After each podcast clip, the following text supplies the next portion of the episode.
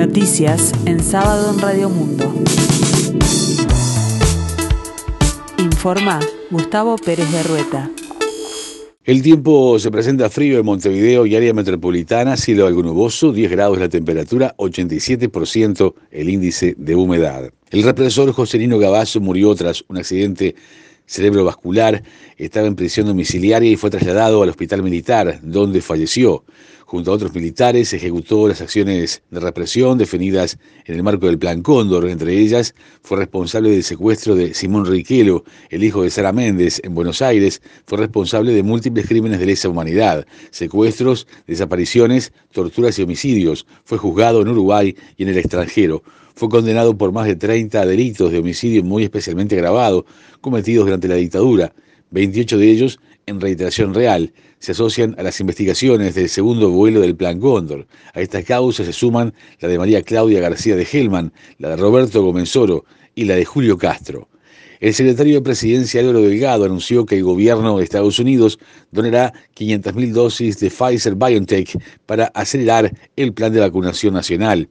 La donación se concretará en la próxima semana y sumadas a las 444.600 dosis que ya están programadas, en julio habrán llegado al país cerca de un millón de dosis del fármaco. Delgado se presentó junto al titular del Ministerio de Salud, Daniel Salinas, y la encargada de negocios de la Embajada de Estados Unidos, Jennifer Savage.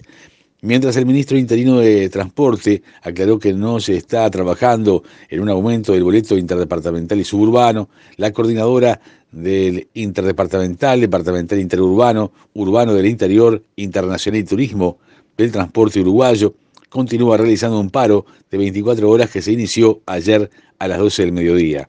La medida se extiende hasta el mediodía de hoy y se realiza en defensa de la estabilidad laboral, por incumplimientos sobre el laudo, por la rotación en el seguro de paro, la recuperación salarial en defensa de la negociación colectiva, contra el acoso laboral y la eliminación de los guardas. Cabe señalar que a esta hora no hay servicios de ómnibus que salgan de Tres Cruces, los que circulan dentro de un departamento, los interurbanos y los que hacen viajes entre departamentos. En estos dos últimos casos se exceptúan los que transitan en Montevideo, los urbanos, y los que van de Montevideo a Canelones, los suburbanos. Sobre las empresas, nos están viendo afectados los servicios de COPSA y CUTSA que salen de la terminal de Río Branco, pero sí los de COPSA Este. También paralizan actividades los trabajadores de Tarapando, Montevideo, que tiene una línea dentro de Canelones. No hay coches en los recorridos de corta, mediana y larga distancia, interurbano y urbanos del interior.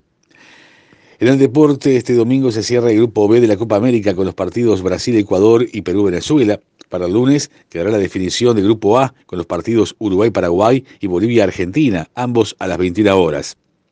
Por la Eurocopa, este sábado jugarán Gales-Dinamarca a las 13 horas e Italia-Austria a las 16. En la Liga de Ascenso Profesional, Segunda División, Racing venció a Rocha 3 a 2 y es líder exclusivo. Juventud de las Piedras le ganó 2 a 0 a Rampla Juniors y es escolta. Otros resultados, Uruguay Montevideo 2, Albion 2, Cerro 1, Atenas 1 y Defensor Sporting 4, Central Español 0. La actividad se complementa con el partido Danubio Villa Teresa hoy a las 12.30 horas. Todos los encuentros son disputados en el Estadio Charrúa. La Policía Federal Argentina y de la provincia de La Rioja se encontraban realizando un control en el puente que divide Capital con Valle Viejo por la localidad de Sumalao y fue descubierto un caso de tráfico de personas.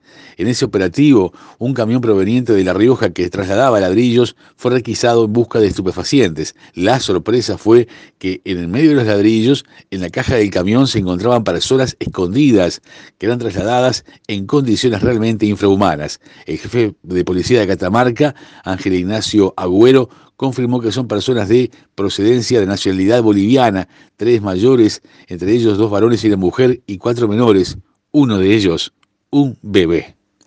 El tiempo continúa frío aquí en el sur y área metropolitana, cielo algo nuboso, 10 grados, la temperatura 87%, el índice de humedad. Para el resto de la jornada, cielo algo nuboso y nuboso, neblinas y en la tarde-noche nuboso y cubierto, probables chaparrones. Para el domingo, 4 grados la mínima, 12 la máxima, cubierta nuboso, probables chaparrones, y para el lunes 28, 2 grados la mínima, 12 la máxima, nuboso, precipitaciones, y en la tarde, noche del lunes, precipitaciones aisladas.